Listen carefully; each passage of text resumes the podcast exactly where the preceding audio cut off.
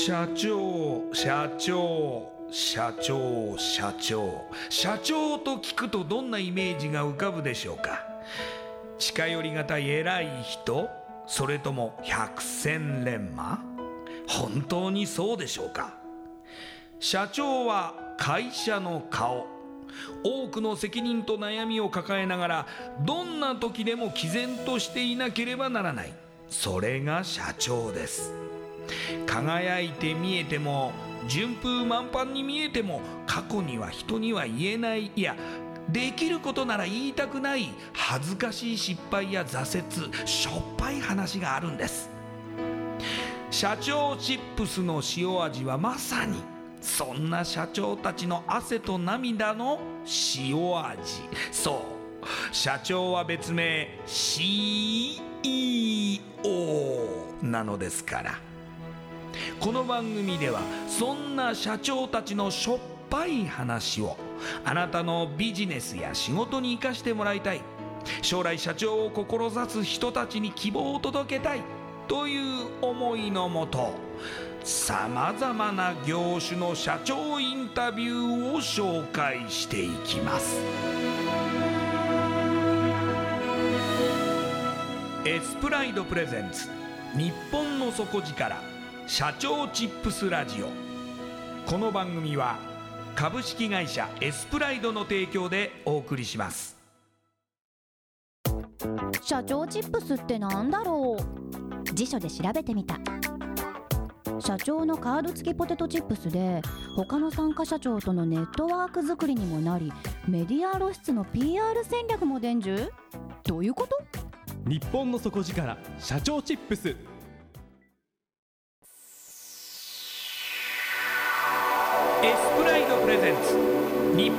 5時から「社長チップスラジオ」エスプライドプレゼンツ日本の底力社長チップスラジオ。こんばんは社長応援ナビゲーターの西川真理子です。今夜のゲストは株式会社賢者屋代表取締役佐藤優さんです。佐藤社長よろしくお願いします。お願いします。それではまずはじめに私の方から佐藤社長のプロフィールご紹介させてください。1991年広島ご出身です。下越大学ビジネス創造学部在学中の現役大学生社長さんですね。2013年7月に学生による学生のための居場所づくりをコンセプトに学生限定フリースペース賢者屋を東京新宿にオープン。関わるすべての人の幸せのために居場所となるサービスを作るをミッションとした株式会社賢者屋を設立。現在は学生限定フリースペース賢者屋を東京と大阪で2店舗展開されていまして月間6000人以上年間7万人を超える学生が口コミのみでスペースを利用されています。それではこの後佐藤社長の汗と涙の塩味エピソードに迫っていきます。佐藤社長学生さんなんですね。そうなんですよ。見えないですね。ですよね。信じられないです。風格が終わりになるので。すいません、えでもその大学生でありながらはいはいはい。起業をされたということですよね？そうですね。えっと大学1年生の時に、ええ。あのまあそもそももともと大学入学をするタイミングで、ええ。もうか必ずこう起業するともう自分の中で志していてあのいわゆるこう残りの人生の中でどれだけ多くの人の人生に貢献をできるんだろうみたいなことをこう考える中学生高校生時代をこう過ごしながらはいあの自分自身でこうなりわいをこう立ち上げたいなと。でそこから、まあ、大学1年生で、まあ、組織立ち上げの準備してで、まあ、2年生でも賢者オープンしていてもう3年生の次は大阪店も展開していてみたいな形で、まあ、ちょっとトントントントンとあの進んでまして、ええ。もう卒業を逃したっていう。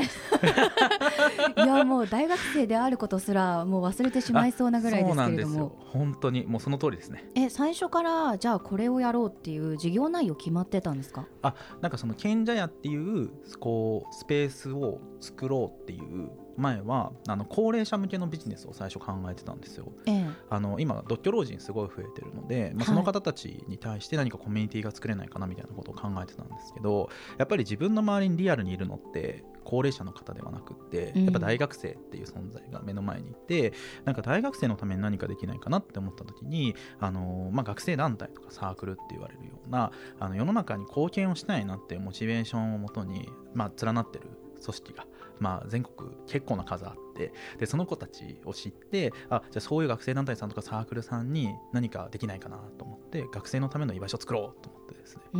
スペースを作るっていう。もうだから最初のフリースペースをオープンした時とかは本当にもう、まあ、お金をとことん節約しようっていうので、はい。床は自分たちで手張りして壁も自分たちで手塗りして、えー、すごい手作り感。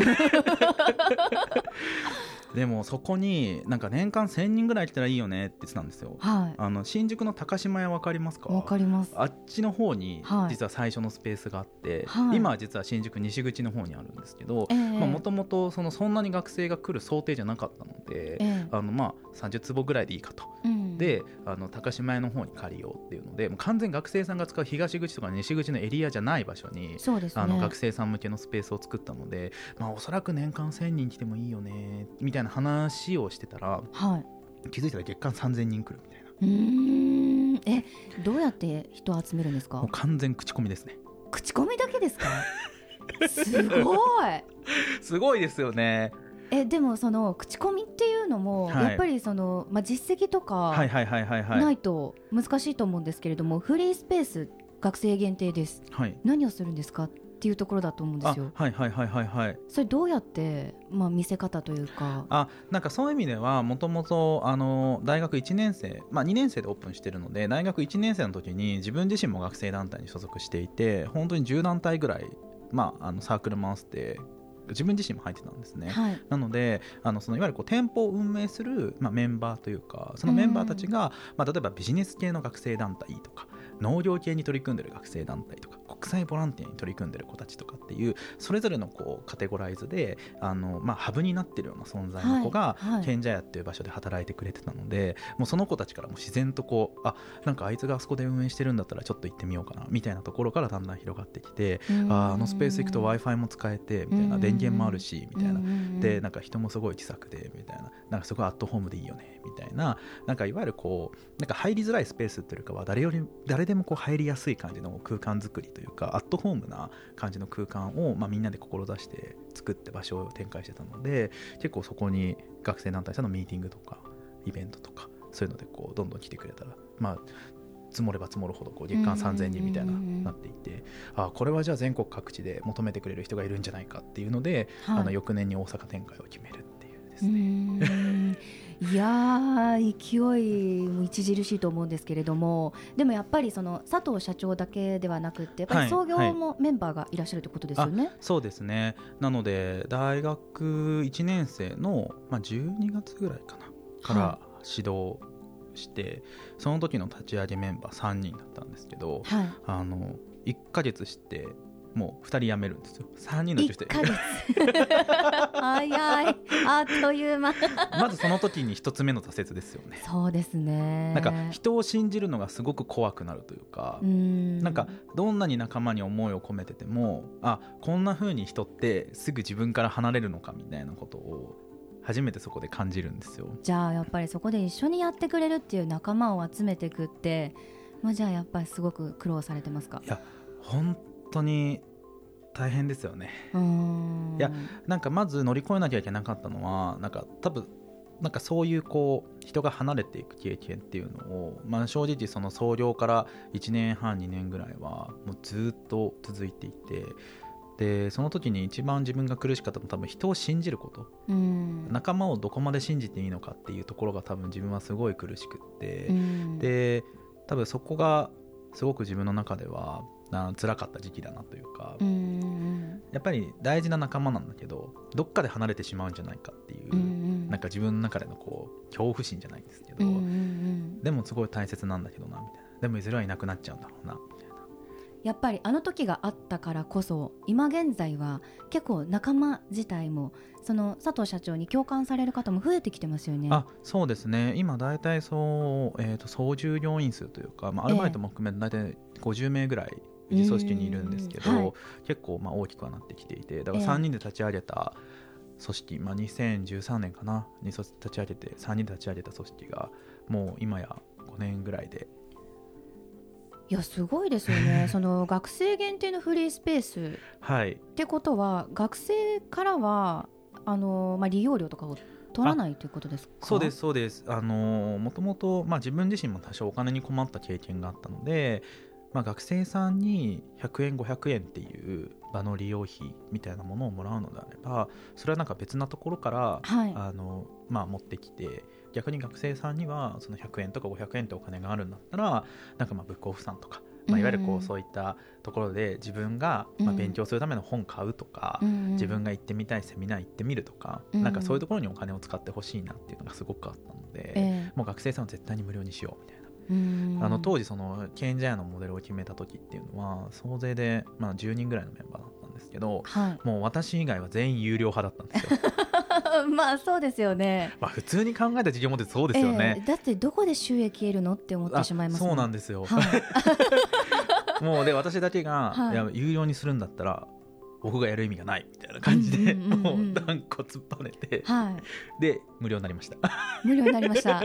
しかも今はあのアルバイトサイトのアンさんとはい。一緒にコラボで、あのタスカケっていう夢支援のメディアというか学生応援メディアを作ってるので、ええ。そのアンさんの提供であのドリンクも無料なんですね。えー、じゃあ喉が渇いたっていうだけでも言っていいということですか？そうですね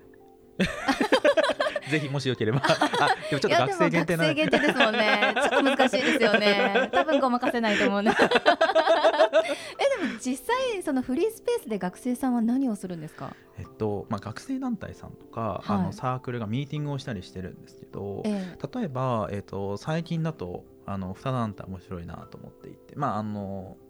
ちょっとこう例に挙げてみると,、えはいえっとまあ、一つは東大みかん愛好会っていう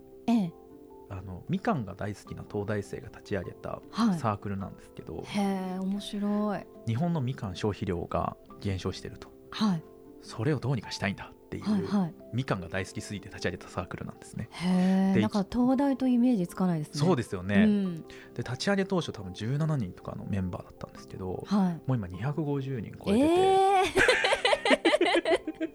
みんなみかん好きだな。すごいですよね、はいそれこそなんか列車とコラボして、みかんを堪能できるツアーとかを作ったりとか、うん。なんかそうやってこう企業さんともコラボしながら、うんうん。あの消費者の観点でみかんっていうものをより身近に感じてもらえるようなあの機械作りとかをあのその団体さんはしていて、でもそれもある種みかんが大好きなメンバーが集まってるんだけどその大学生たちがみかんの消費量を日本の国内で増やすっていうところに課題意識を持っていて、まあ、そのためにずっとこう活動を続けてたりとか。うんうん例えば僕らの夏休みプロジェクトっていう団体さんとかは、はい。えー、とそれこそ7年ぐらい前ですよね。もう震災があったのって。でその震災があった時にやっぱりその震災があった地域ってどうしても子どもたちの笑顔が消えてしまったんじゃないかっていう課題感に対してその東京にいる大学生が何人か立ち上がって、ええ。その町に対してえ笑顔を作りに行こうみたいえなプロジェクトを立ち上げて、で実際何をやったかっていうと、まあ、夏に夏祭りを東京の大学生が総勢300人ぐらいでお祭り作りに行くんですよ向こうの小学校に。ええ。で昔は本当に1校から始まった提携も今22校ぐらいになってるらしくて今メンバー数も約400人ぐらいでうん。東京の22大学ぐらいに支部があってもうそのいわゆるこう、まあ、7年前にあった震災で、まあ、その震災があった時に子どもたちの笑顔を作り出そうって頑張ったお兄さんお姉さんたちが今もう7年続けてその活動をしてるんですね。だから当時あの小学校6年生だった子がちょうど今年ぐらいは大学に入学する年で。うわーそう考えると結構歴史もできてきてますよね。そうなんですよ。だからその自分たちがこう笑顔を作りに行った先にいた小学生が大学生になりその大学生が今度は小学生の笑顔を作る場になる。うんらその賢者園もすごくそういう環境多くてやっぱりもうかれこれ数年やってるので当時大学生だった子や高校生だった子っていうのが卒業するタイミングが来るんですよね。はいだからそういう子たちがやっぱり最初はすごい不器用に団体をなってた存在が今度はその学生団体とかサークルの代表になって成長してるなみたいな 親のような気持ちになってしまいますね。そうなんですよだからもうなんかそのまあやっぱりそういうこう喜怒哀楽含め賢者内で泣いてる子とかもいるんですね。もう真剣すぎて。うん。だからもう毎日が学園祭の前日みたいな日常なんああ、賑やかそうですね。ですけどだからなんか日本にはまだこんな元気な若者がいるぞっていうのはすごく感じるのとやっぱりこれだけ夢とか思いを持ってる学生さんがいるっていうのをうん。なかなかやっぱ社会全体では認知されてないと思っていてうんどっちかっていうと学生さん元気なくなってるよか。うんうん。なんか夢を語る子ってすごい少なくなってないみたいなあの声ってよく聞いたりはするんですけどだから賢者にいるとそんなこと全く感じないんですよ、うんもう逆に夢持ってる子しかいないみたいな。うんうんうんいやすごいなって。だからこういう子たちがきっと5年後10年後やっぱ日本社会背負ってってくれてたら嬉しいなっていうので未来の賢者を輩出しようで賢者屋っていう名前なんですね。うん。なるほど、そういう思いも込められてるわけですね。そうなんですそうなんです。でも本当にその賢者屋さんに集まってくる学生たちってすごくこう熱を持ってたり、はいはいはい。なんかこう目的意識が高そうなイメージ浮かんだんですけれども、そういう方々をこう集めるっていうテクニックがいりそうな気がするんですが。はいはいはいはいはい。あーなんかそういう意味ではやっぱりその空間あったかい空間作りしたいなっていうところに一番最初フォーカスしていてだからいわゆるるこう学生さんでなんかビジネスしようみたいなところから始まってる場所じゃないんですね。やっぱそれがすごく大きいなと思っててやっぱ世の中最近結構フリースペースとかコワーキングスペースがいろいろ立ち上がる中であこれってすビジネスだなって感じるモデルってたくさんあるんですよ。そうですね。はいでも自分があお金になってるなって思え思う場所に行きたいかって言われると、僕はなんかあんまり行きたくないなと思って、でなんかすごくアットホームな空間作りというか、それはすごい意識していて、なんかそこかなと思いますけどね。またそのフリースペース以外にも例えばイベントとか、はい。い、ろいろ提供されてるコンテンツはあるわけですよね。そうなんですそうなんです。例えば、えー、とちょうどその、まあ、先ほど言ったみかん愛好会さんとか、あのーまあ、僕らの夏休みプロジェクトさんとかっていうのはちょうど12月かな？あのうちで行われた学生団体総選挙って言われる、まあ、全国から600団体ぐらいエントリーがあってその中のナンバーワンを決めようっていうコンテストをうち主催してるんですけどすごい。すごいんですよ本当すにごい。もうこの前のプレゼンとかも高校生で飛騨高山にええ。今いる女子高生の子が私は飛騨高山が大嫌いでしたみたいなプレゼンから始まって。うんうん。でもその子が今やってるのは飛騨高山のフリーペーパーを学生ながら作ってるんですね高校生で。ええええで最初嫌いだったけどそのフリーペーパーを作る中で飛騨高山の人にめすごくインタビューしたりとかいろんな人の声を聞く中で飛騨高山って素晴らしい場所だなって改めて気づいたんですっていう。うん。だからこそ私たちはこれから先もずっとこの飛騨高山にこだわってフリーペーパーを発刊し続けたいと思いますみたいなプレゼンを涙出てそうになりながらプレゼンしてるんですよ。もうそういうのを見ながらすごい胸打たれるんですけど、うん。まあ、そういうこう若き夢を応援しようみたいなコンテストもやらせていただいたりとか、うん。まあ、それこそアンさんとコラボしてる先ほどお話しした夢支援メディアみたいなものを提供させてもらったりとか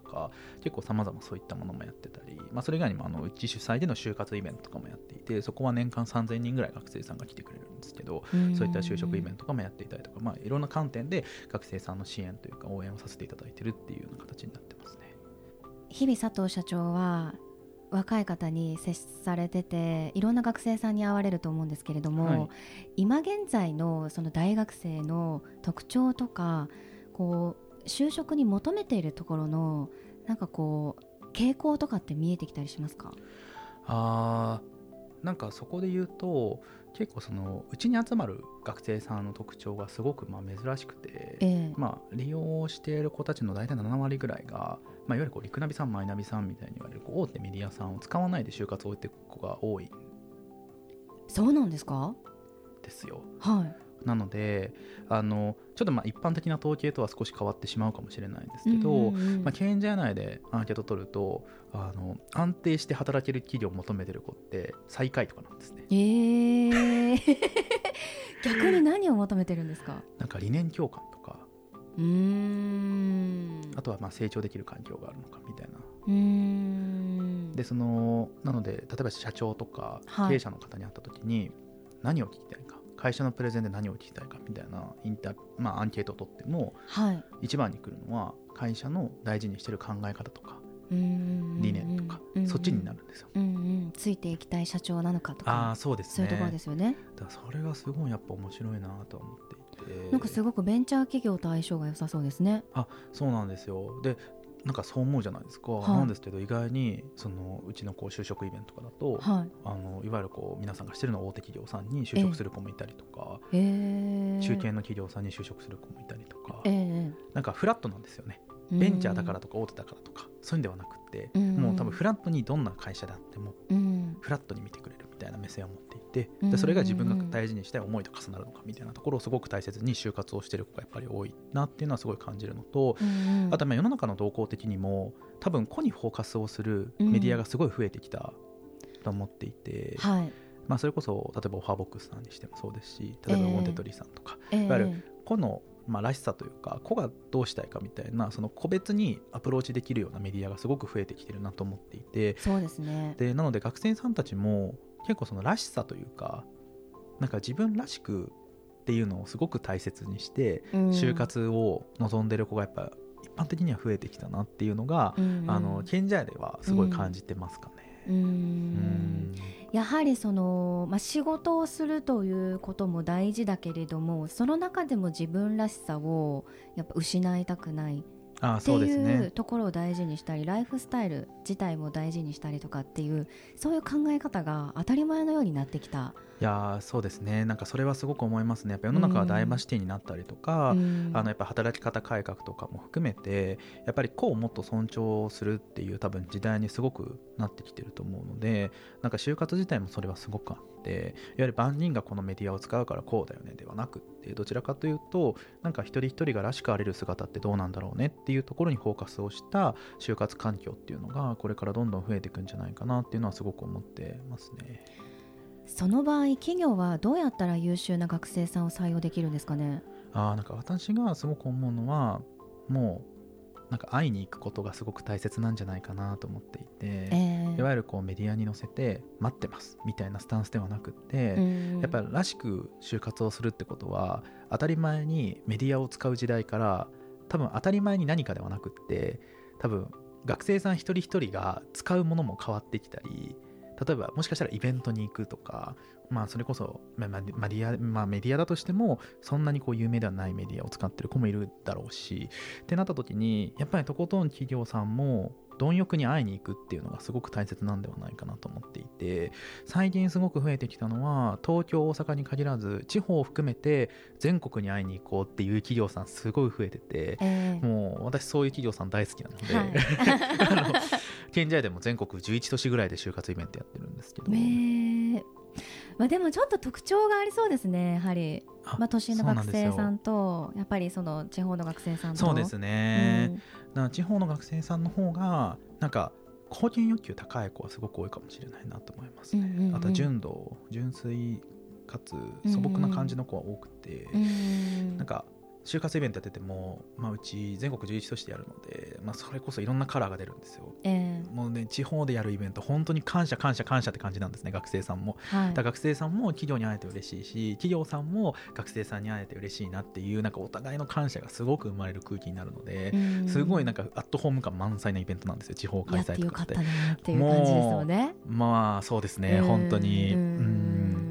なんかその時にあ良かったなっていうのはすごい思いますしうん。なんかそれは多分自分たちが地方っていう環境にいる中で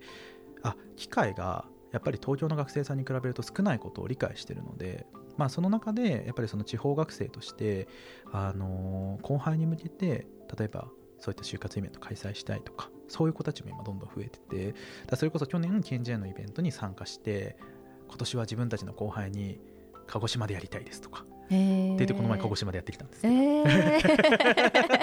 え すごく重宝されそうですね。いや本当にもうすごい良かったですよ、うん。だからなんか僕自身大事なのはなんかその就活イベントであっても、うん。企業さんも学生さんもフラットにお互いにちゃんと感謝の気持ちを持ってうん。会える空間っていうのが一番僕自身は満足度高いんじゃないかなと思っていて、うん。なんかどっちかが上とかどっちかが選ばれる側っていう感じではなくて、うん。なんかお互いがちゃんとフラットに見てくれて、うん。なんかお互いがちゃんと感謝を持てていてっていうなんかその場にすごく価値があるような気はしてるので、なんかダイレクトに会えるイベントとかあの会いに行くっていう行為はすごく大切だなっていうのを思ってますね。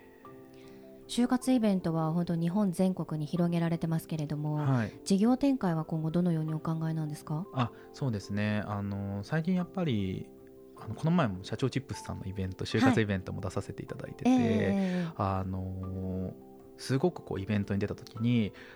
人を大切にしてる会社なんですねっていうのは学生さんからめっちゃ声もらえるようになってきたんですよ。え。なのでやっぱり働いてる人たちがどんな考え方をしてるのかとか、うん。何を大切にしてるんだろうっていうのはとことんこうなんていうんですかね伝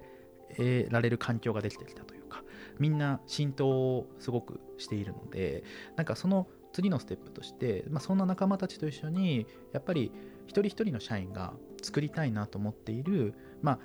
あらゆる人の関わる全ての人の幸せのために、まあ、居場所となるようなサービスを作るという中の、まあ、居場所になるサービス作りっていうのを、まあ、いくつか立ち上げていきたいなと思っていてあの今後でいくとその学生っていうところにとどまらずあのいろんな領域の人たちに向けて居場所になるようなサービス作りをしたいなと思ってるんですね。なんで最近だとその学生っていうところにはフォーカスせずに違った領域での事業立ち上げの準備をあのしています。でそれがこう広がっていくと、まあ、ゆりかごから墓場ゆりかごから墓場まで人を支えられるようになるというか、賢者屋っていうあのところが提供しているサービスはもうゆりかごから墓場までいろんな形でいろんな人たちのこう幸せに寄り添っての居場所になるようなサービス作りができてますっていうのが少し先の未来でできてたらいいなっていうふうに思ってますね。なんか直近でいくと一応その2020年度ぐらいまでに、あの全国7地方に、はいあの賢者屋を展開したいなっていうはい計画で進めているので、はいそうなると大学生の10人に1人が当たり前に賢者屋使う環境ができるんですよ。えー、すごいすごいしあと2年でね。5箇所ってすごいスピード感ですね。すごいですよね。もう目まぐるしいですね。目まぐるしいですね。また大学に行けなくなっちゃいます。そうなんですよ。もう本当にもうあらゆる人から早く早くっていろいろ言われるんですけど、はい。みんなどう考えても僕のこと大学に行かせる気はないんじゃないかなってぐらい。いやーもう敏腕社長すぎて社長業の方が忙しくなってしまいますけれどもね。ますいやますーもう全然。まあなのでなんかどちらかというとまあその賢者屋っていうはい。場所が今東京大阪にあって、まあ、それを2020年度ぐらいまでに全国7地方に広げて当たり前に10人に1人の大学生が使うっていう世界観が作れた先にどちらかといえば、まあ、ゆりかごから墓場までいろんな形の観点から、まあ、居場所になるようなサービスを作ってで、まあ、その中で賢者屋っていう、まあ、場所、まあ、会社が作っているサービスが、まあ、いろんな世代いろんな人に対してのあの幸せを提供してるみたいな未来図に向かって今走ってますっていう。うんだそれこそ事業計画上だともう3年後とかはもう人の数もやばいんですよ。うん。ぐっ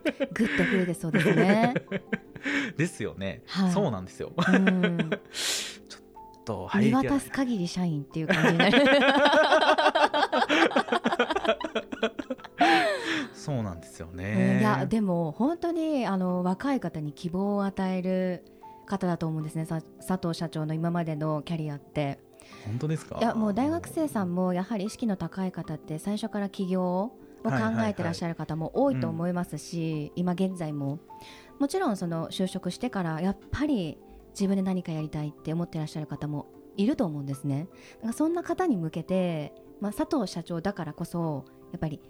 伝えられるメッセージがあると思いますので、はい、ここでいただけますかね？あーそうですね。なんか、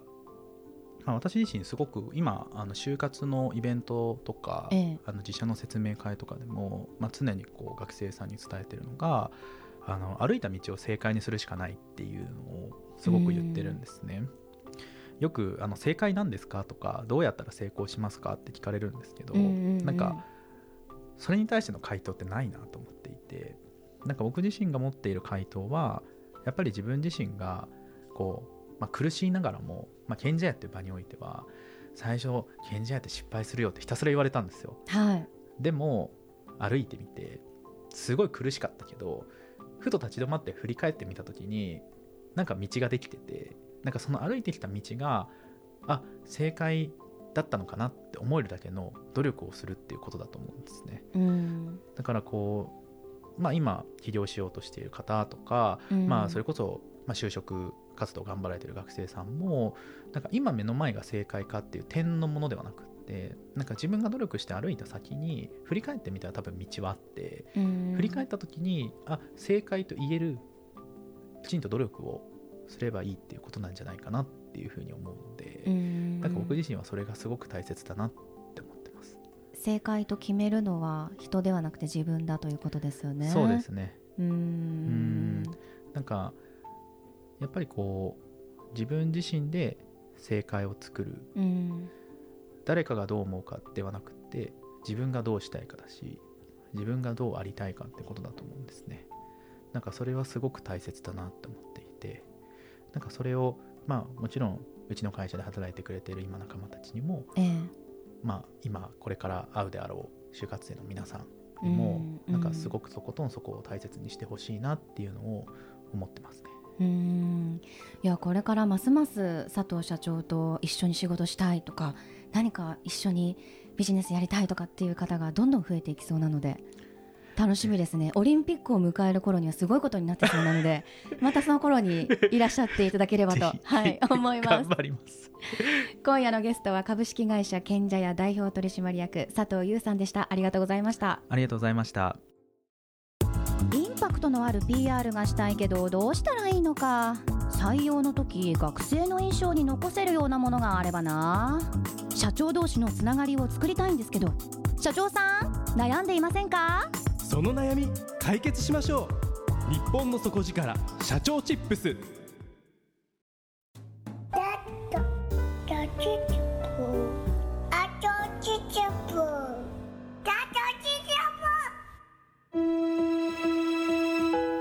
スプライドプレゼンツ日本の底力社長チップスラジオこの番組は株式会社エスプライドの提供でお送りしました。